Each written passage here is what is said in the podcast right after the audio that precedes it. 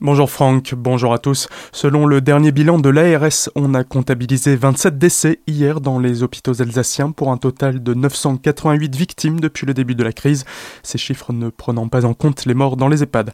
Alors que le nombre de personnes sorties d'hospitalisation continue d'augmenter, une autre bonne nouvelle, on dénombre 1021 patients soignés dans le Haut-Rhin et 1073 dans le Bas-Rhin, soit 69 de moins que la veille.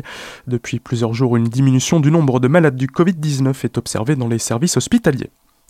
Reprise partielle du travail chez Malébert France à Roufac, seulement 40 salariés sur les 639 que compte l'entreprise. Cela faisait déjà un mois que le site de production de l'équipementier automobile était à l'arrêt.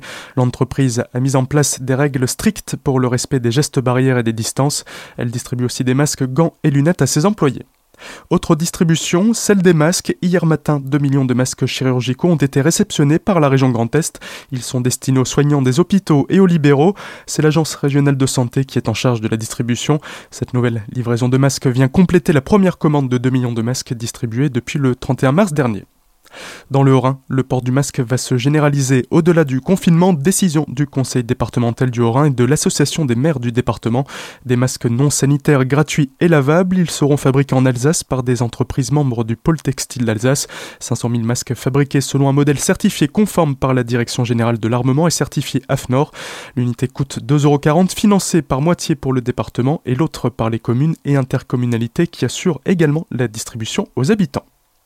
À Colmar, une belle initiative solidaire est déjà sur les rails. Une trentaine de couturières fabriquent des masques FFP2 et grand public à destination des professionnels de santé, mais aussi des commerçants et artisans de Colmar. Laurence Deyer, l'une des couturières, nous présente le collectif. Sur Facebook, j'ai trouvé une personne qui avait du tissu jetable et qui cherchait des couturières euh, pour l'aider.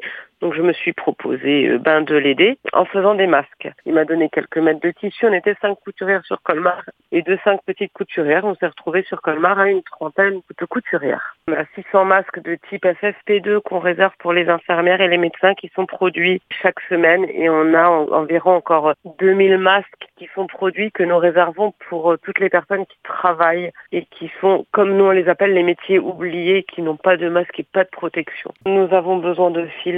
Fil, c'est ce qui manque le plus à l'heure actuelle. De fils et évidemment euh, des élastiques. Si on peut en avoir. Le tissu coton peut aider aussi. Le tissu coton, ça peut être des vieux draps, ça peut être des, les t-shirts euh, des enfants, enfin ce genre de choses. Des propos recueillis par Frankiel, vous pouvez retrouver l'intégralité de l'entretien sur azur-fm.com, rubrique Actualité régionale.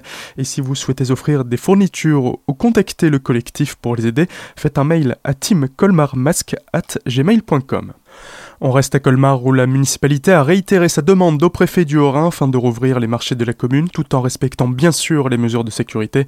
La ville a aussi prolongé la gratuité du stationnement en surface jusqu'au 11 mai. Autre nouveauté, des ressources numériques supplémentaires sont disponibles pour les abonnés des réseaux de bibliothèques de la ville. Étant fermée, elle propose donc à ses utilisateurs d'accéder à ses contenus en ligne. Création d'une société d'économie mixte pour acheter des tests de dépistage. À l'initiative de la région Grand Est, Jean Rotner, son président, a créé cette structure afin de commander 3 millions de kits de tests. Objectif dépister massivement la population en vue du déconfinement afin que les personnes qui ne sont pas malades puissent retourner travailler en toute sécurité. Enfin, mauvaise nouvelle, le d'âge de Ribeauvillé, censé se tenir les 5 et 6 septembre prochains, n'aura pas lieu. Suite aux dernières annonces présidentielles, une flopée de manifestations alsaciennes sont annulées ou reportées. Le festival Décibule, qui devait avoir lieu du 9 au 12 juillet, n'aura pas lieu cette année. En revanche, du côté de la foire au vin de Colmar, c'est le flou complet. Les organisateurs n'ont pas annulé ou confirmé son déroulement. Ils sont actuellement en discussion avec les autorités et les artistes censés y jouer. Bon après-midi sur Azure FM.